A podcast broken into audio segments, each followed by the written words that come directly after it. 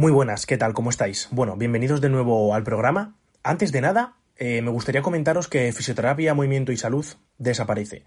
Hemos pasado un poco más de un año que ha sido brutal.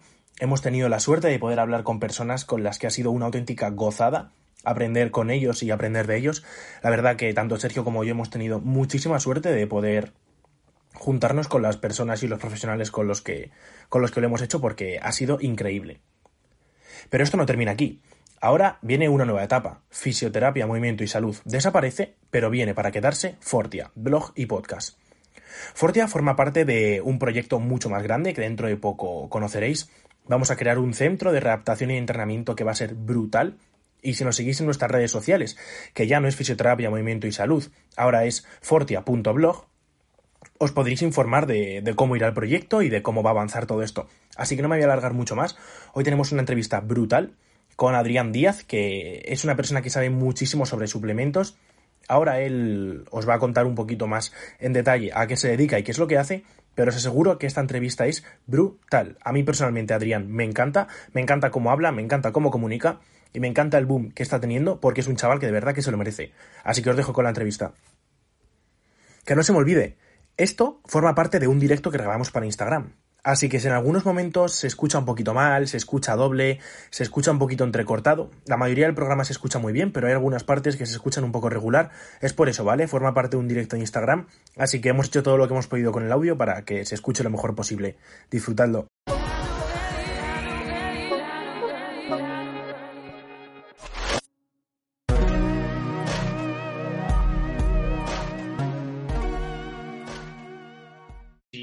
Puede que haya personas que a lo mejor no te conozcan. Eh, cuéntanos un poco quién eres, a qué te dedicas y por qué estoy hablando contigo. Bueno, pues a ver, eh, mi trabajo, eh, digamos que soy investigador, estoy haciendo mi tesis doctoral, o sea, soy personal docente investigador en la Universidad de Vigo, pero en redes sociales soy conocido como el chico de las proteínas. Ahora soy formulador de, de suplementos para la marca BIF, y bueno, empecé a tener repercusión este año, que se me dio por divulgar en, sobre todo pues temas de, de, suplementación, también un poco de nutrición, un poquito de entrenamiento también. Pero bueno, me enfoqué básicamente en suplementación y sobre todo el tema de las proteínas. Eh, más tarde, varias empresas se fijaron en mí y una de ellas pues me fichó como formulador y ahora pues estoy empezando a lanzar mis primeros suplementos. De hecho ya he sacado unos cuantos al mercado. Y nada, eh, todos los temas de suplementación es mi, es mi pasión desde hace muchos años. Qué bueno, tío. Pues me alegro de verdad de que empezases a divulgar, porque bueno, yo personalmente eh, te conozco porque me puse en contacto contigo para decirte que, que me molaba un huevo lo que hacías, que, que aclarabas conceptos que a lo mejor no todo el mundo era capaz de aclarar o que no se habían molestado en aclarar. Y a mí, por lo menos, me resultó de, pues, de bastante ayuda conocer tu cuenta. Empecé a lo mejor también incluso a cuestionarme que algunas marcas de proteínas podían no ser del todo transparentes o que al final pues yo no terminaba de entender por qué un producto low cost era peor. Y creo que ahora pues a lo mejor sí tengo eh, algo más de idea de por qué un producto low cost, en qué se diferencia una proteína que te cuesta 12 euros a una proteína que te cuesta 30. Eso es una duda que mucha gente tiene y, y, a lo mejor piensa, bueno, a lo mejor simplemente es más cara, ¿no? Que cuando te compras dos camisetas iguales, pero una es más cara porque tiene una marca y otra la otra. O a lo mejor realmente hay algo diferente en las camisetas o en ese caso en las proteínas. Así que, eh, pues, me alegro mucho de que estés aquí. Y vamos a empezar hablando un poco sobre la suplementación en general, antes de meternos en ningún suplemento en concreto. Cuéntame un poquito, eh, cuando hablamos de suplementación, ¿a qué nos referimos? Y sobre todo, si realmente la suplementación eh, es imprescindible eh, o con una buena nutrición, como se suele decir, no hace falta suplementarse, o a lo mejor con algunos objetivos sí. Cuéntame un poquito, ¿cuál es tu opinión? Bueno, pues a ver, la suplementación en España se conocen como complementos alimenticios, pues es cualquier sustancia que al final eh, cubra una, necesidad, ya sea cubriendo una deficiencia, por ya que sea un multivitamínico, una vitamina en concreto, unos minerales, lo que sea, o bien una sustancia que mejora el rendimiento, mejora nuestra capacidad de concentración, nuestra memoria, mmm, al final incluye un montón de sustancias. Eh, en España la legislación es bastante compleja y bastante restrictiva. Entonces, no hay muchas, o hay, hay muchas sustancias que no están permitidas a la venta como complejos, eh, como complementos alimenticios, a pesar de eh, demostrar que tienen, digamos, beneficios para la salud o que no suponen ningún riesgo, aún así, eh, la Agencia de Sanidad, la ESAM, pues los tiene capados. O, o bien sustancias que tienen cierta limitación de dosis, que no puedes vender, por ejemplo, un suplemento que tenga más de 300 miligramos de cafeína, por poner un ejemplo. o yo que sé, de melatonina, un suplemento que también es muy conocido, muy empleado para dormir, pues no puede sobrepasar eh, los 2 miligramos de concentración. Entonces, básicamente, al final, un suplemento, un complemento alimenticio, al final, mm, o cubre una necesidad, una deficiencia, o bien lo utilizamos para mejorar nuestro rendimiento, nuestra memoria, nuestro aprendizaje, etcétera. Vale. Eh, entonces, en primer lugar, imprescindible, ¿hay algún suplemento? Pues al igual que como no hay imprescindible ningún alimento, no hay ningún suplemento imprescindible. O sea, al final, eh, tenemos dos opciones. Si queremos suplementarnos para cubrir una deficiencia, como puede ser multivitamínico, porque comemos pocas vegetales, pocas verduras, pocas frutas, lo podemos hacer. Mm, estamos en invierno, recibimos poca luz eh, solar, tenemos poca exposición, pues a lo mejor un suplemento de vitamina D es muy interesante. Eh, ¿Queremos mejorar nuestro rendimiento en diferentes deportes? Tenemos suplementos como la creatina que tienen mogollón de estudios científicos que avalan su seguridad y su eficacia en cuanto a mejora de la fuerza, mejora de la recuperación, mejora de la potencia. Incluso eh, se ha demostrado que previene el deterioro cognitivo. O sea, eh, reduce eh, la posibilidad sufrir Alzheimer o enfermedades neurodegenerativas. Entonces, suplementos hay muchos. Contextos mm, también. Es decir, en función del objetivo que tengamos y en función del contexto en el que tengamos, pues podemos utilizar unos suplementos u otros utilizar más o utilizar menos. Hay que ver, o sea, yo a la hora de pautar un suplemento, si alguien me pregunta, oye, ¿recomiendas este suplemento? Le tendría que preguntar, ¿cuál es tu contexto? ¿Cuál es tu objetivo? ¿Y cuánto dinero estás dispuesto a gastar? Porque en función de esos tres parámetros, tú puedes recomendar más cosas o menos cosas. Es decir, si yo quiero perder grasa, te puedo recomendar una lista de, yo qué sé, 20 suplementos que te pueden ayudar a perder grasa. Vale, pero tú cuánto estás dispuesto a perder, cuánto estás dispuesto a gastar, cuánto estás dispuesto a invertir en ello. Vale, ¿en qué porcentaje de grasa estás? ¿Cuál es tu contexto? ¿Eres una persona que realiza actividad física? ¿Qué edad tienes? Y demás. O sea, al final se puede ajustar en función de un montón de parámetros. Es decir, eh, la conclusión con la que me quedo de todo esto es que depende de cada persona. Al final, la suplementación nunca va a ser imprescindible, pero a lo mejor si buscas unos objetivos eh, pues de competición o de un nivel muy alto, o hacer las cosas muy bien, que a veces es muy complicado hacer todo tan bien, o alguna pequeña ayuda para llegar a cumplir con ciertos requerimientos, pues puede ser eh, la suplementación. Claro, al final, eh, tú lo mismo lo has dicho, un atleta de élite que a lo mejor tiene un presupuesto abundante, pues le recomendaría muchos, muchos más suplementos que una persona que simplemente está a un porcentaje de grasa normal y quiere bajar un poquito, un, par de kilos de grasa, ¿sabes? No es lo mismo eh, un objetivo, o sea, un contexto que el otro. Perfecto, pues mm, vamos a hablar de, yo creo que es el principal eh, complemento, suplemento eh, en la proteína, es yo creo que aquello que, de los pocos suplementos que hasta tu madre y la mía conocen. O sea, al final todo el mundo conoce que es la proteína, todo el mundo ha visto a alguien tomando proteína o conoce a alguien que tome proteína, cosa que con otros suplementos no pasan. Entonces, eh, realmente, eh, ¿para qué sirve este suplemento? Y quién debería tomarlo y quién no. Vale, pues la proteína de suero, o la proteína en general, vamos a decir proteína en polvo, porque por ejemplo aquí tengo un par de botes, y estos, estos botes no son proteína de suero, son proteína vegetal. Es proteína de soja que cumple la misma función que sería proteína de suero. Vale, estos son alimentos, es decir, eh, en este caso es soja, pero podría ser proteína de suero.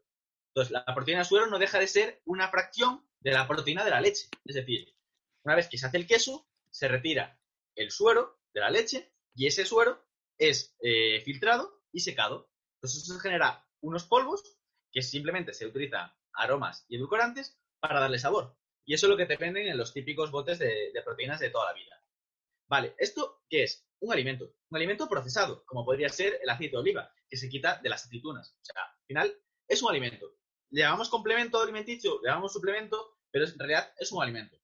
Entonces, eh, en el contexto en el que vivimos de la, una sociedad en la cual pues cada vez tenemos menos tiempo, para mí es un alimento que funciona a modo de herramienta. Es decir, yo tengo un trabajo que me pilla pues mm, varias, muchas horas fuera de casa, ¿qué puedo hacer? Pues llevar un batido de proteínas para mi media mañana o mi merienda y de esa manera pues cubro pues una parte de mis proteínas del día. Entonces, es una forma de consumir más proteína que en mi contexto de una persona deportista pues requiere un alto contenido de proteína. Es una manera rápida, es una manera limpia, es una manera rica y a fin de cuentas también es barata si lo comparamos con otros alimentos. Entonces, simplemente eso. O sea, existen muchos mitos acerca de la proteína en polvo, pero no deja de ser un alimento más. Es decir, al final es una fuente de proteínas muy concentrada y que además pues tiene un perfil de aminoácidos muy bueno, o sea, tiene un valor biológico muy alto.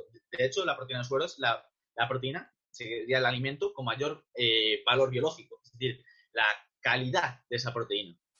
Pues tío, me encanta que digas esto porque es una de las cosas que, quería que salieran, ¿no? Que realmente el suplemento con proteína eh, al final es un alimento, es una comida más e incluso eh, tampoco hay que hacerlo siempre, ¿no? Pero se puede sustituir perfectamente una comida o algún snack entre comidas perfectamente con un eh, batido de proteína, de proteínas o leche o, cualquier tipo de proteína. O sea que no es algo que esté mal, ni mucho menos, Así que cuéntame si tiene algún tipo de efecto negativo, de efecto adverso consumir proteína, porque se dice que daña el riñón, eh, se dice de todo, ¿no? Se dice que es, que es una droga, se, escucha de todo, que son drogas, que son esteroides, que, es...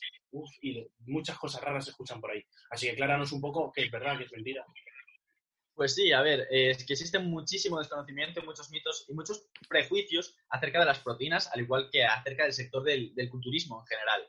Entonces, yo hay días que no tomo batidos de proteína. ¿Por qué? Porque si con mi alimentación puedo llegar a cubrir mis necesidades proteicas diarias, pues no tomo suplementación. Al final es que es un alimento, es como decir, mm, ¿tomas leche todos los días? Pues si quiero sí, y si no, no. O sea, no va a cambiar absolutamente nada.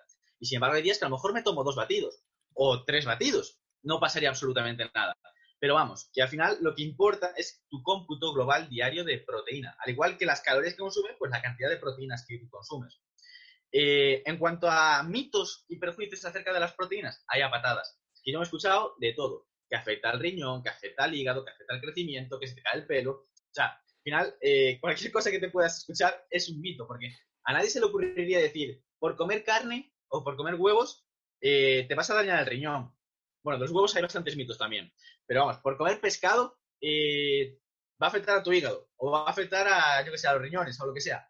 No deja de ser un mito. Al final, eh, para tú realmente mm, generar un efecto tóxico de la proteína, tendrías que consumir una cantidad tan grande, pero tan grande de proteína, que ni aun forzándote serías capaz de hacerlo más de un día seguido. O sea, no serías capaz. Básicamente porque la proteína, además eh, de ser pues, uno de los tres macronutrientes, proteínas, grasas y carbohidratos, es el macronutriente más saciante, es decir, el que más, eh, el que más te cuesta comer. Entonces, si tú consumieras una alta cantidad de proteína, vas a estar muy saciado, no vas a ser capaz de meter más. Pero aún así, los niveles a los cuales se podría decir que hay toxicidad, si la hay a largo plazo, pero a muy largo plazo, serían altísimos. Es decir, sería casi inviable para una persona humana consumir tantísima cantidad de proteína tendrías que tomarte un batido, no, un bote de estos al día para consumir, imagínate, más de 4 o 5 gramos de, proteína por kilogramo de peso, que es, digamos, la dosis a lo mejor estudiada, segura a largo plazo, 4,4 gramos por kilogramo de peso. Por lo tanto, es algo completamente eh, surrealista pensar que la proteína te va a dañar el riñón. Otra cosa es los esteroides, esas sustancias que, eh, digamos, que aumentan la, la masa muscular y que, obviamente, Además de eso, tienen efectos secundarios, como cualquier otro fármaco. Es decir, todos los fármacos producen un efecto que puede ser positivo o que utilizamos para eh, determinados contextos, para cubrir o curar de, derivadas, eh, diversas patologías, pero que obviamente tienen sus efectos secundarios. Pues con los esteroides pasa más de lo mismo, pero no se puede comparar un fármaco con un alimento. Entonces, mm, creo que si alguien tiene dudas de si la proteína puede ser perjudicial para la salud, desde luego que no. Y desde luego, a personas mayores eh, que empiezan a perder masa muscular, que se mueven menos, lo que les dan son batidos de proteína. O sea, que vienen en unos sobrecitos y que están, que te lo venden en la farmacia, o a los niños que, tienen problemas de crecimiento, ¿qué le dan? Proteína cortada con hidratos de carbono que normalmente son azúcares. O sea, al final abaratan la proteína con nutrientes de baja calidad eh, nutricional y de bajo coste, pero al final no dejan de meterle proteína. Entonces, eh, vivimos en esa hipocresía del desconocimiento. Sí, señor. Pues ahora que has hablado de las dosis que pueden ser eh, tóxicas a largo plazo y que ni siquiera termina de estar muy claro que realmente lo puedan ser, dependerá del contexto. Eh, cuéntame un poco cuáles son las dosis recomendadas de gramos de proteína que tenemos que ingerir por kilo de peso, teniendo en cuenta que, y esto también me gustaría aclararlo, cuando hablamos de estos gramos por kilo de peso, no hablamos de gramos con los que hay que complementarse, hablamos de gramos que habría que consumir. Lo ideal sería consumirlo mediante la alimentación, pero cuando no llegamos porque tenemos unos requerimientos elevados, no es nada malo tirar de estos complementos alimenticios que al final son alimentos como puede ser un batido de proteína. Entonces, sumando ese complemento y nuestra alimentación, es decir, toda la proteína que ingerimos a lo largo del día, ¿cuáles serían las dosis recomendadas? Pues, a ver, va a depender un poco de la actividad física que realicemos. Pero eh, imagínate, un deportista, ciclista, una persona que corre, una persona que no levanta pesas, diría que entre 1,5 y 2 gramos de proteína por kilogramo de peso, o entre 1,5 y 1,8. También va, a influir eh, la dieta que lleve, es decir, si hay un superávit energético, es una persona que está comiendo mucha cantidad de calorías por encima de sus calorías, digamos, de mantenimiento, o está por debajo. Cuando existe un déficit energético, se debe aumentar la proteína para evitar perder masa muscular. Entonces, si me dices una recomendación general entre eh, para personas deportistas eh, que no hacen pesas, pues te diría entre 1,5 y 2 gramos de proteína por kilogramo de peso. ¿Estoy en déficit calórico? tiraría para 2 gramos de proteína. Estoy en superávit calórico, tiraría para 1,5, al rango bajo. Una persona que, realiza pesas, que realiza muchísima actividad física, pues a lo mejor tiraría entre 1,8 y 2,5 o incluso 3 gramos de proteína por kilogramo de peso. Cuanto más actividad física, cuanto más desgaste, cuanto más desnaturación, destrucción muscular, cuanto más daño muscular haya, pues mayor será el consumo de proteína. Y obviamente, esto va en función del peso. No va a ser lo mismo una persona que pese 60 kilos que una persona que un culturista de 90. Es decir, al final eh, estamos hablando de gramos por kilogramo de peso. Y tanto mujeres como hombres deberían consumir prácticamente la misma cantidad de proteína. Quizás las mujeres sean capaces de ahorrar un poquito de proteína por su metabolismo, sean más eficientes con el uso de la proteína, pero básicamente es prácticamente lo mismo. Entonces, mm, para que no haya prejuicios, porque muchas veces las mujeres tienen prejuicios a la hora de consumir proteína, pues diría que es prácticamente igual.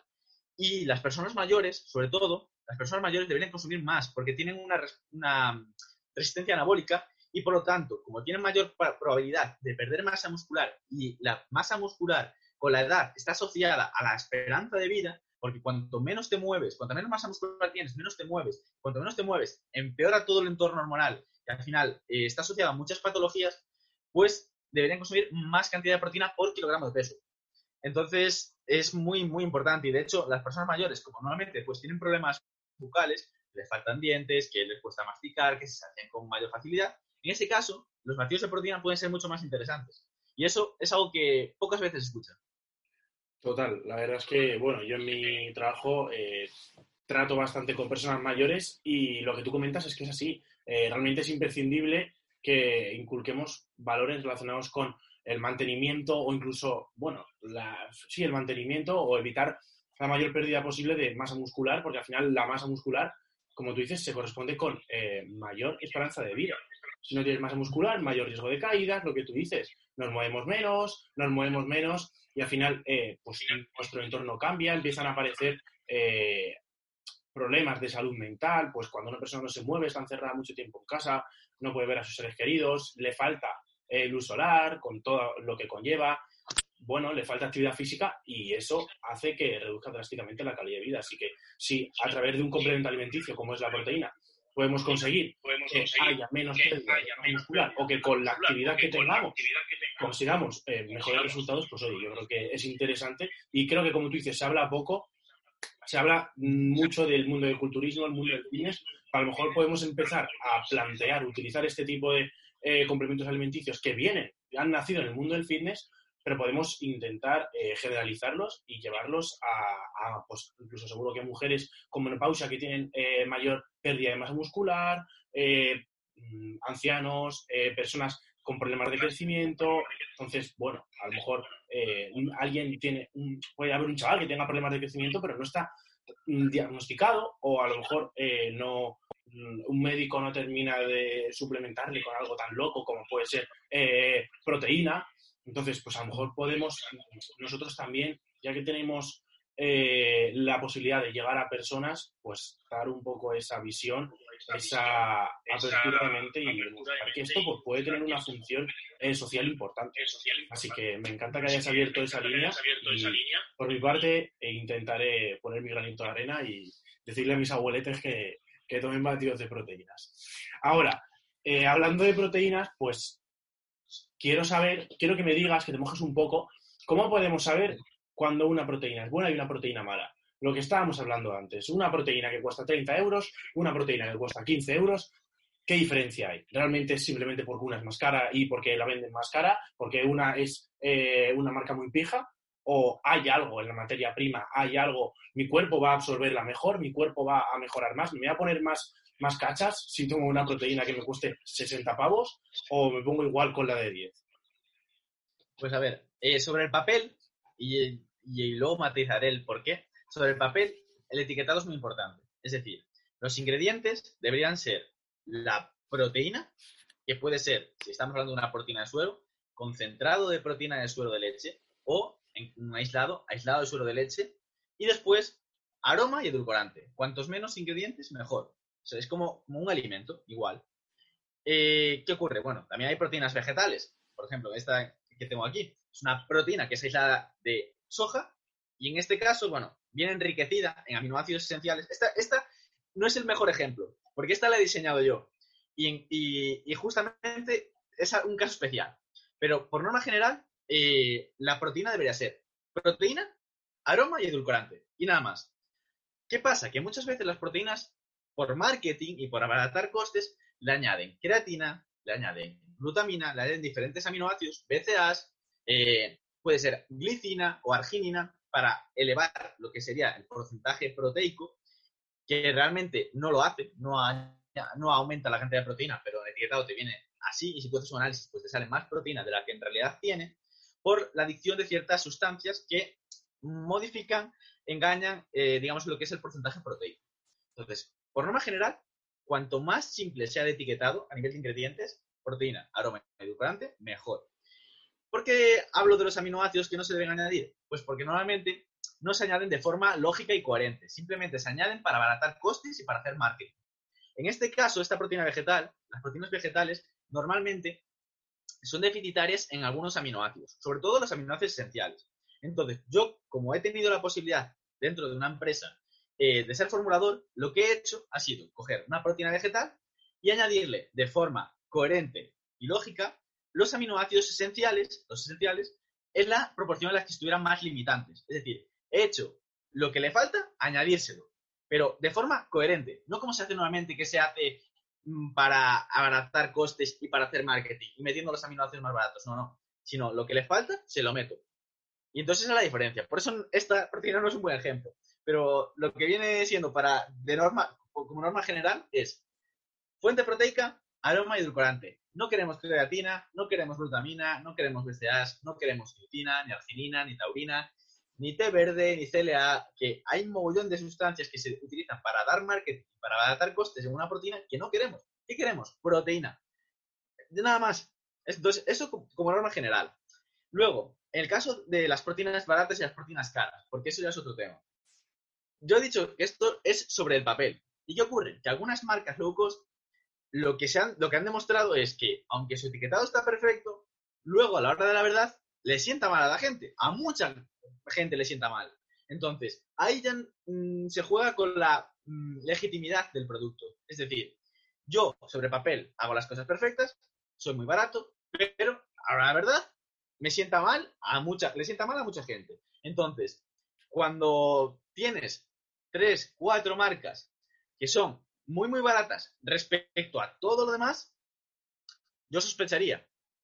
Prueba.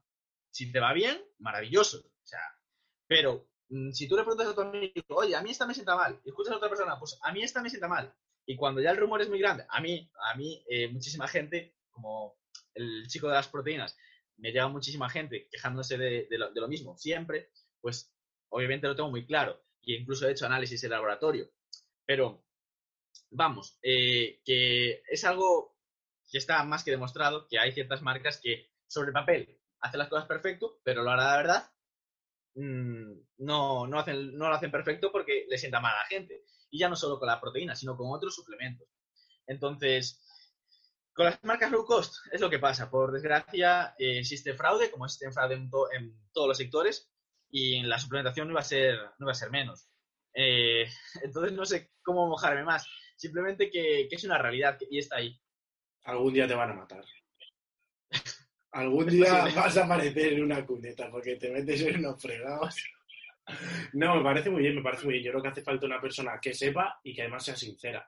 Y es, bueno, antes que se me olvide, lo primero, coméntanos que, cuál es la proteína vegetal que tienes detrás, porque estás hablando de ella, además la has formulado tú, por lo cual yo creo que eh, estaría de puta madre ya que estás aquí, que nos hables de tu producto y que nos cuentes un poco, pues, la marca, cómo hacernos con ella, cuéntanos, no te corte, no tengas miedo. Tú no tengas miedo. Bueno, a ver, es una proteína que es aislado de soja. La, soja es la proteína vegetal, digamos, eh, que mayor eh, valor biológico tiene que mayor cantidad de aminoácidos esenciales tiene. Vale, aunque tenga todos los aminoácidos esenciales, no se puede, o sea, no se puede, es ligeramente inferior a la proteína de suero, la proteína de suero de la leche, que es la gold standard, es decir, es la, la top, es el Ferrari de las proteínas, Ferrari. Vale, entonces, ¿qué hice al coger pues, eh, el Porsche? Pues al Porsche le metí el motor del Ferrari, es decir, le añadí los aminoácidos en los cuales son los esenciales en la proporción en la que menos tenía. Entonces, de esa manera, al final conseguí que una proteína vegetal sea en características, en aminoácidos esenciales, que es lo, que más se valora, a igual a una proteína de suero. Es decir, eh, a una proteína de, origen vegetal le he conseguido dar la calidad de una proteína de origen animal. Básicamente, conociendo cuál es el, amino, el aminograma, el perfil de aminoácidos y añadiéndoselos. Bueno, pues esto la verdad que abre, abre las puertas a una proteína de calidad para personas que sean vegetarianas, para no sé si también para personas que sean veganas, eso ya no lo sé. Sí, sí, sí. Pues genial, o sea que... E intolerantes a la lactosa. E intolerantes a la. O a la proteína de la leche. Yo la verdad es que he probado algunas de las cosas que ha formulado Adri, por eso está aquí, porque realmente me gusta mucho lo que hace. Eh, he probado eh, su proteína y me parece, me parece brutal, así que no voy a invitar a nadie a que pruebe nada, pero yo lo he probado y a mí me mola. Y luego quiero que, me comentes, has dicho que a algunas personas le sientan mal. ¿A qué te refieres cuando dices que las proteínas, eh, pues estas low cost, le sientan mal? Pues básicamente a que le producen eh, dolores de barriga, de barriga eh, gases y diarreas directamente. Y no solo pasa con la proteína, también pasa con otro suplemento, o es la, con el otro suplemento con el que más eh, mensajes me llegan, es con la creatina.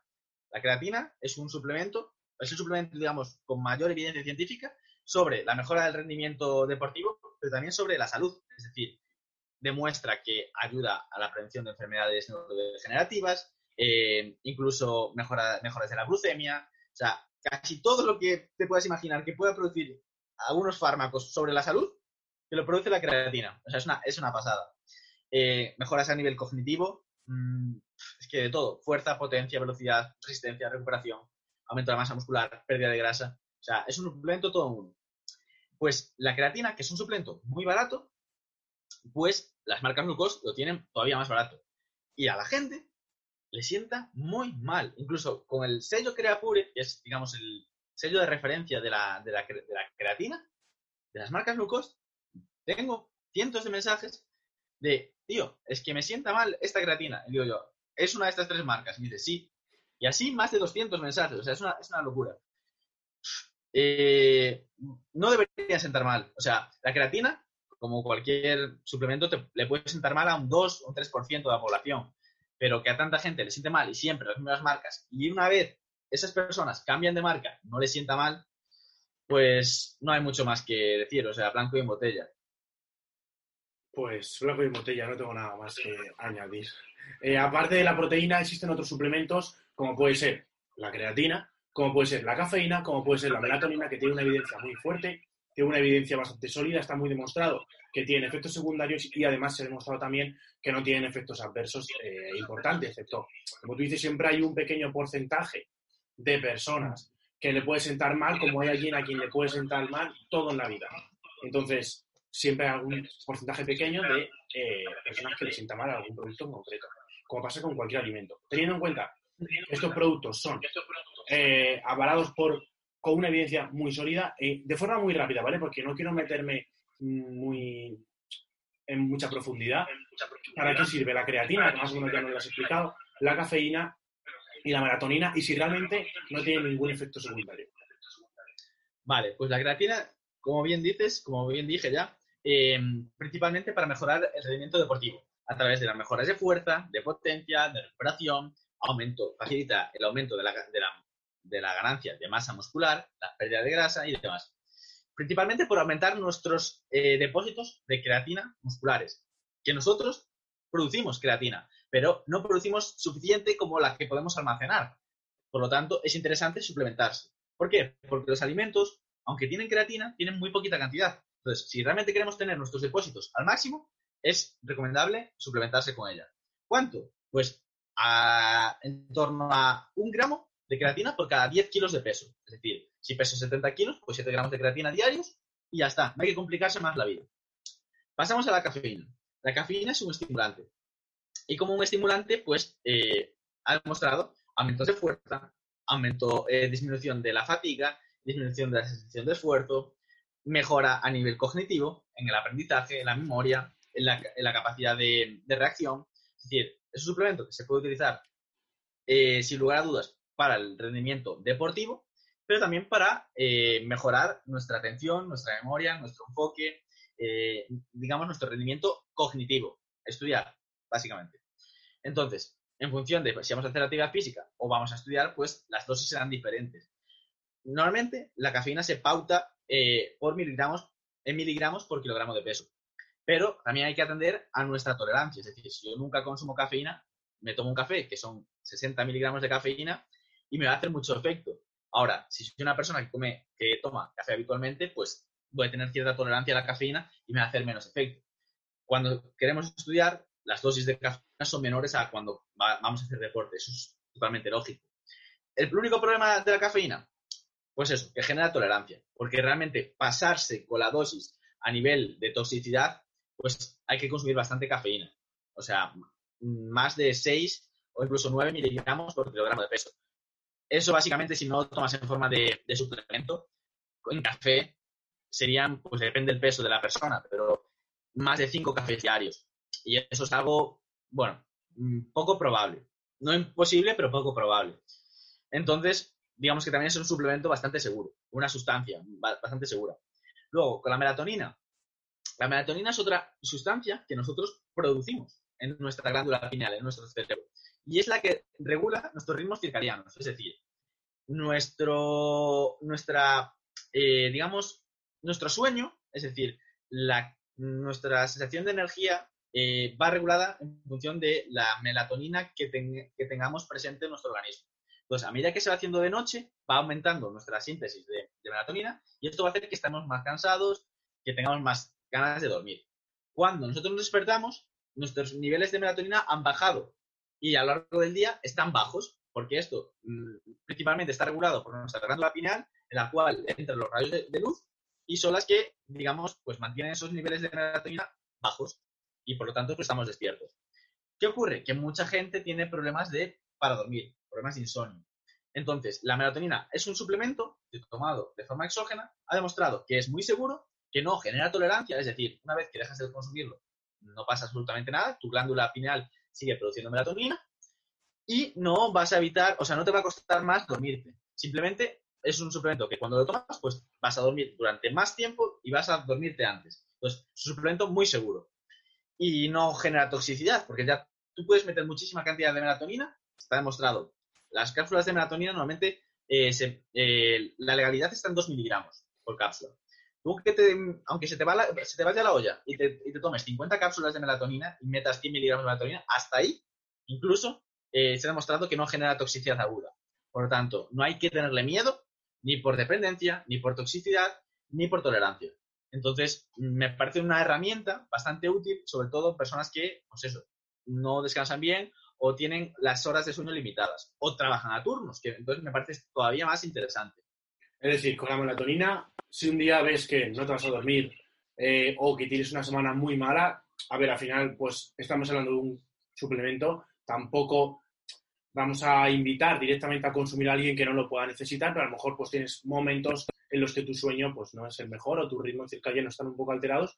Podríamos consumir pues las pastillas de melatonina que, que viéramos necesarias para dormir, sin tener miedo a la dosis, a que haya una adaptación, a que no podamos luego dormir sin ella, etcétera. A ver, aquí habría que hacer dos matices importantes.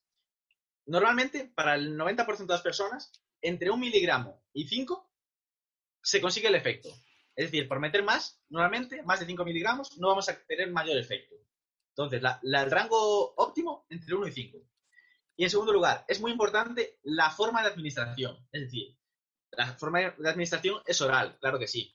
Pero el caso está en que la mayoría de suplementos de melatonina son de liberación rápida. Y los otros, lo que necesitamos o lo que es óptimo es consumir una melatonina que tenga excipientes o que esté en un formato que sea de liberación sostenida. Es decir, que vaya progresivamente aumentando nuestra, nuestra cantidad de melatonina en nuestro cerebro.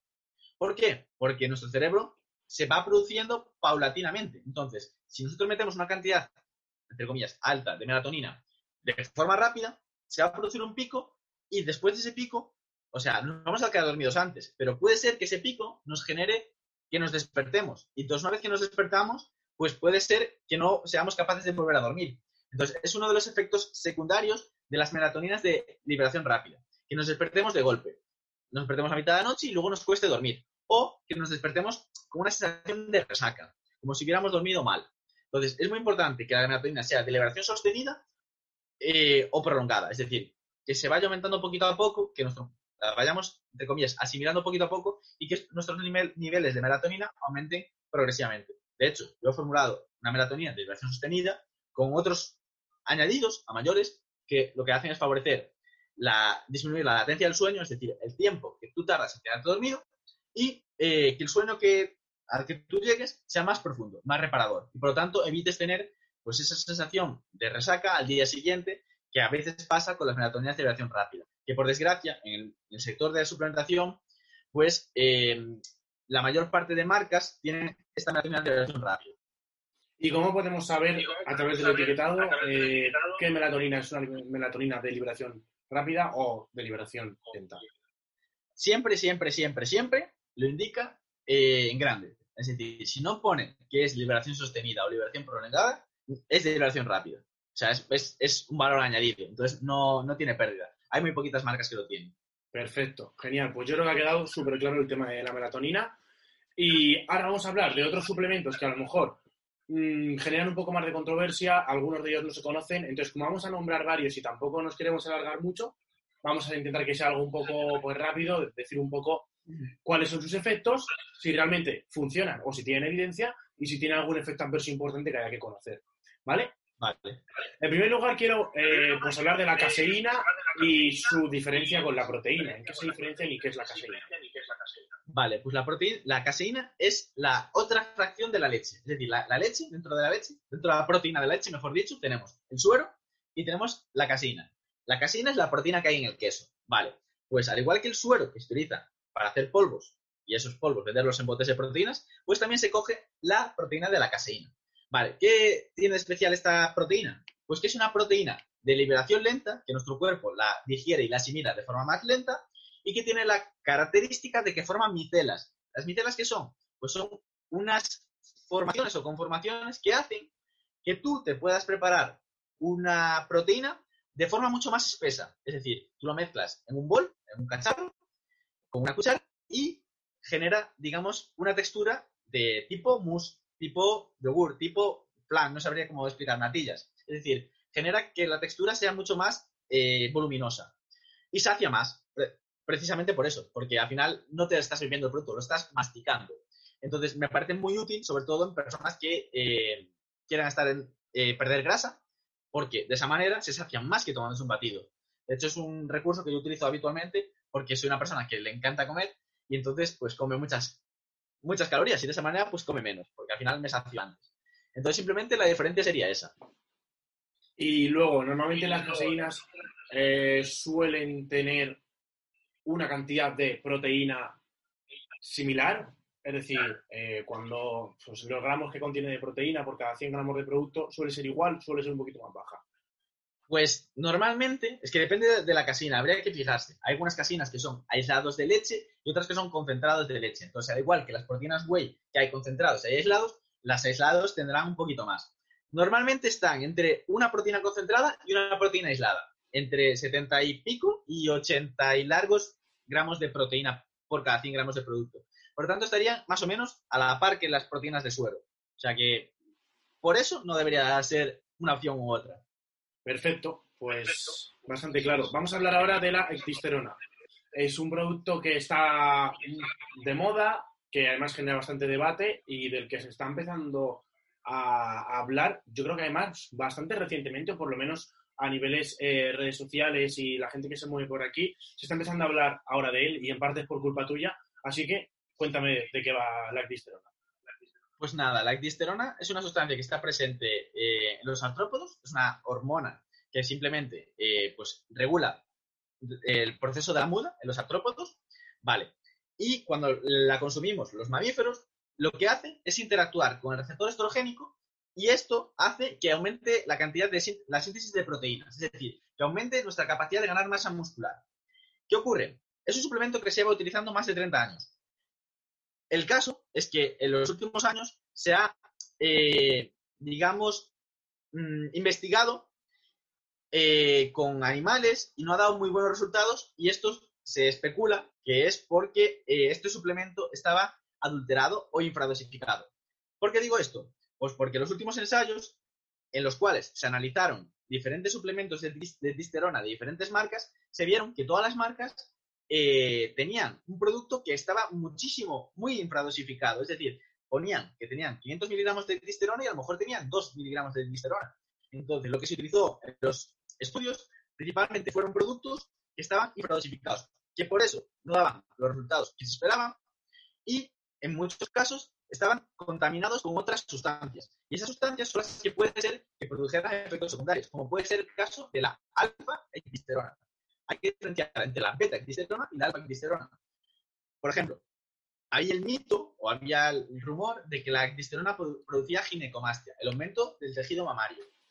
Esto fisiológicamente es imposible. ¿Por qué? Porque la ectisterona interacciona con el receptor estrogénico, beta. Estrogénico, beta. ¿Qué ocurre? Que en nuestras glándulas mamarias solo tenemos receptor estrogénico alfa. Entonces, si realmente un, suplemento de disterona está eh, contaminado con alfa-disterona, sí que podría producir ginecomastia, porque interaccionaría con ese receptor y podría, producir el aumento del tejido mamario. Pero siendo un suplemento de beta-disterona, es imposible. Por lo tanto, al final, toda la especulación que hay sobre la disterona, si funciona, si no funciona, básicamente los estudios que no se em, demuestra efectos positivos o que se demuestra efectos tóxicos o lo que sea, principalmente es contaminación, eh, megadosis y estudios en animales. En estudios en humanos no hay daño renal ni ningún, problema, ninguna patología. Por lo tanto, al final, eh, creo que los próximos años saldrán muchos nuevos estudios sobre este, sobre este, sobre este suplemento y, bueno, simplemente se demostrará que no tiene efectos eh, perjudiciales sobre la salud y que realmente Mm, facilita la ganancia de masa muscular al aumentar la síntesis proteica. Es decir, simplemente es como si hiciéramos deporte, cuando hacemos deporte aumentamos nuestra síntesis proteica. Pues la ectisterona lo que haría es, sería incrementar todavía más eso. Por lo tanto, ganaríamos más masa muscular.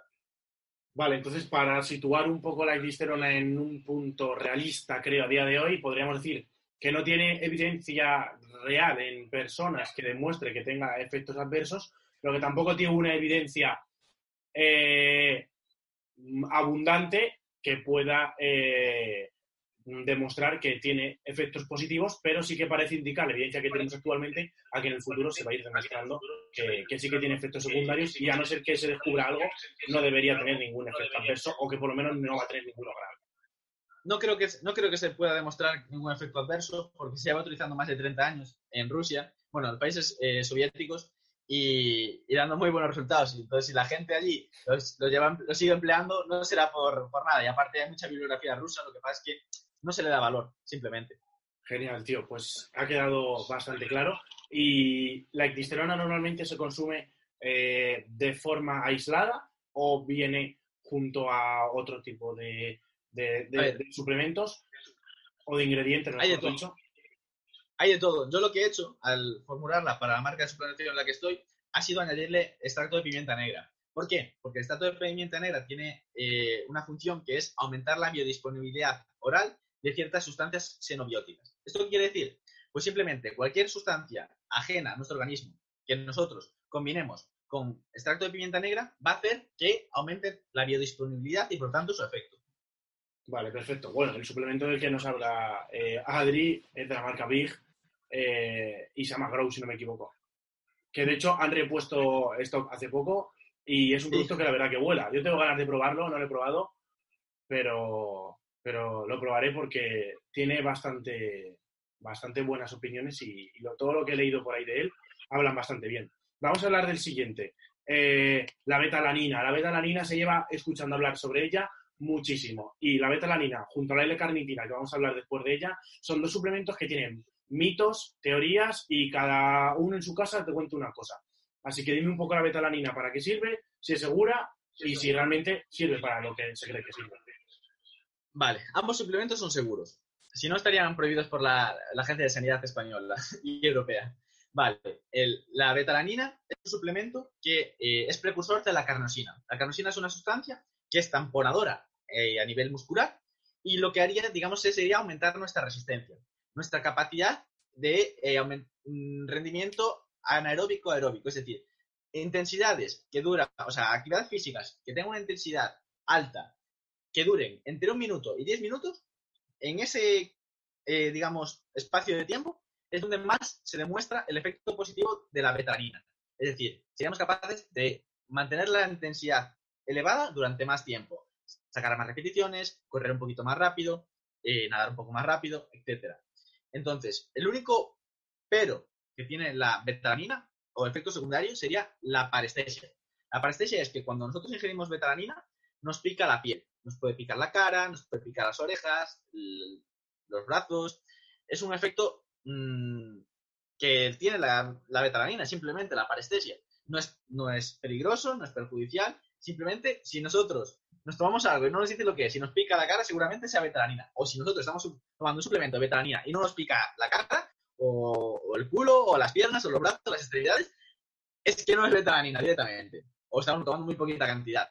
Y lo que indican los últimos metaanálisis es que la cantidad de betalanina con la que nos tenemos que suplementar es bastante alta. Para conseguir una saturación de nuestros niveles de carnosina es bastante alta. Entonces, el único pero es, es eso, que no se nota inmediatamente. Es decir, es un suplemento que, to que tomar de forma constante en el tiempo para notar sus efectos sobre la mejora del rendimiento. Perfecto. ¿Y ah, no has terminado o vas a decir algo más? Y luego faltaría la L-carnitina. Eso es lo que te iba a decir. Vale, pues la L-carnitina es un suplemento que hay una polarización muy grande sobre ella. Hay gente que dice, funciona que te cagas, gente que dice que eso no sirve para nada. Y ni una cosa ni la otra. Es decir, la L-carnitina es una molécula que lo que hace es ser transportadora de ácidos grasos. Por lo tanto, facilita eh, que se oxide la grasa. Esto normalmente no es el factor limitante a la hora de perder peso. Solo es el factor limitante en personas con sobrepeso, obesidad o incluso puede ser también personas vegetarianas por menor cantidad de, de. Vale. Eh, ¿Cómo podemos, digamos, hacer más eficaz la suplementación con L-carnitina? Pues generando un pico de insulina. ¿Y esto por qué es? Porque la L-carnitina es importante o es necesario que esté dentro de unos orgánulos que se llaman mitocondrias dentro de nuestras células de nuestro organismo. ¿Y qué ocurre? Nosotros cuando ingerimos L-carnitina, esto está en el torrente circulatorio, pero para que se introduzca dentro de nuestras mitocondrias, dentro de nuestras células, hace falta que haya un pico de insulina porque el transportador, que es, bueno, se llama OCTN, digamos que es respondedor a la insulina. Entonces, necesitaremos un pico de insulina. Necesitaremos consumir una gran cantidad de carbohidratos para asimilar mejor esa L-carnitina, o si no, tendríamos que utilizar eh, L-carnitina de forma inyectada. O eh, eh, ingerir, no, introducir joder, insulina exógena. Entonces, no es un suplemento que yo recomiendo a todo el mundo. es un suplemento que, de hecho, se utiliza para prevenir eh, enfermedades cardiovasculares o riesgo, para reducir el riesgo cardiovascular en personas que han sufrido eventos eh, cardiovasculares como infartos, por, eh, que se ha demostrado que puede reducir pues, triglicéridos, puede mejorar el perfil lipídico, puede reducir el, riesgo de recaída a nivel cardíaco y tiene muchas, o sea, tiene mucho, mucha evidencia sobre todo eso en clínica y en personas, a lo mejor en, en el culturismo, en personas que quieren llegar a un porcentaje de grasa muy bajo y que ya utilicen farmacología de forma exógena, pues puede ser muy interesante. ¿Por qué? Pues porque esos porcentajes de grasa que ya cuesta perder mucho la grasa corporal a niveles muy bajos, pues al, introducir eh, farmacología exógena inyectada, pues ahí sí que tiene todo el sentido del mundo. Por norma general, no sería un suplemento que recomendaría. Si se puede utilizar, si se sabe utilizar, es efectivo, pero no es el primer suplemento que yo recomendaría para perder grasa. Vale, Adri, y bueno, casi para ir cerrando, igual que cuando hablamos de la proteína, creo que es un complemento súper importante porque nos, al final es un alimento que nos va a ayudar a llegar a, nuestros objetivos en proteína. ¿Hasta qué punto o qué, esta pregunta es complicada, pero qué porcentaje de rendimiento o qué más nos puede dar pues a una persona como tú o como yo, que nos gusta mucho entrenar y entrenamos mucho, pero tampoco tenemos un objetivo de competición, ni nuestro trabajo es ser culturistas, ni nuestro trabajo es eh, nada, ni competimos, ni tenemos unos, eh, unos objetivos realmente súper, súper, súper ambiciosos, más allá de vernos mejor, estar más sanos y, divertirnos. Y, divertirnos. La etisterona, betalanina, eh, L-carnitina, suplementos de este estilo, ¿qué porcentaje o qué más nos pueden dar a, una persona que no busque la élite? Bueno, pues la creatina quizás depende del sujeto y depende de la disciplina deportiva, pues quizás eh, a lo mejor un 5% más de, fuerza. Y claro, para una persona de pie de calle a lo mejor no es mucho, pero para un deportista élite es muchísimo, es una barbaridad. Eh, claro, eh, la betalanina, pues quizás un 3-4%, dependiendo del deporte también. La L-carnitina también podría ser interesante porque reduce el daño muscular y también puede mejorar nuestro rendimiento aeróbico, pero quizás menos, mm, no sé, un 2, 3%, quizás. Y luego la disterona, por ejemplo, a nivel de fuerza, ha, demostrado que las ganancias de fuerza son bastante considerables. Y sobre todo a nivel de ganancia de masa muscular, que eso otros suplementos no lo, no lo han demostrado. O sea, eh, a nivel de ganancia de masa muscular, imagínate, dos kilos de masa muscular en dos meses y medio, vamos a poner casi un kilo de masa muscular más al mes, eso no hay ningún suplemento que lo consiga. Entonces, a nivel de ganancias de masa muscular sería el suplemento más top y a nivel de fuerza es bastante importante. De hecho, por, eso se utiliza tanto en la alterofilia, en, deportes de fuerza eh, en los países soviéticos. Eh, claro, mucha gente dirá, no hay suficiente evidencia como para decir eso. Bueno, puedes pensarlo tú, puedes probarlo y sentirlo tus propias piel, pero yo creo que más que el efecto fisiológico, que es importante, es el efecto placebo que nos genera. Es decir, yo ahora mismo me dicen, eh, me tomo creatina y el hecho de tomar creatina o de llevar una dieta hace que tengamos una mentalidad más enfocada. Es decir, joder, estoy haciendo dieta, no me puedo saltar este entrenamiento.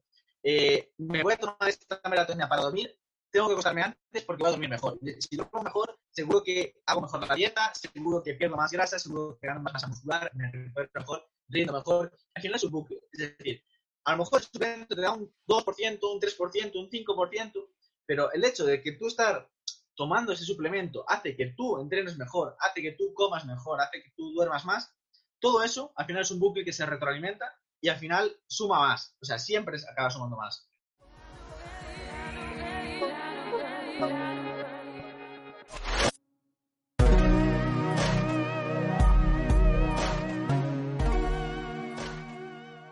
Bueno chicos, esto ha sido todo. Espero que os haya encantado. La verdad que yo me lo pasé muy bien con Adrián. Como habéis visto es una persona que sabe muchísimo. Así que nada, simplemente recordaros que Fortia, blog y podcast es el futuro fisioterapia, movimiento y salud. Así que podéis seguirnos en redes sociales, los que no lo hagáis todavía, fortia.blog y dentro de muy poquito os descubriremos dónde tenemos nuestra web. Un abrazo.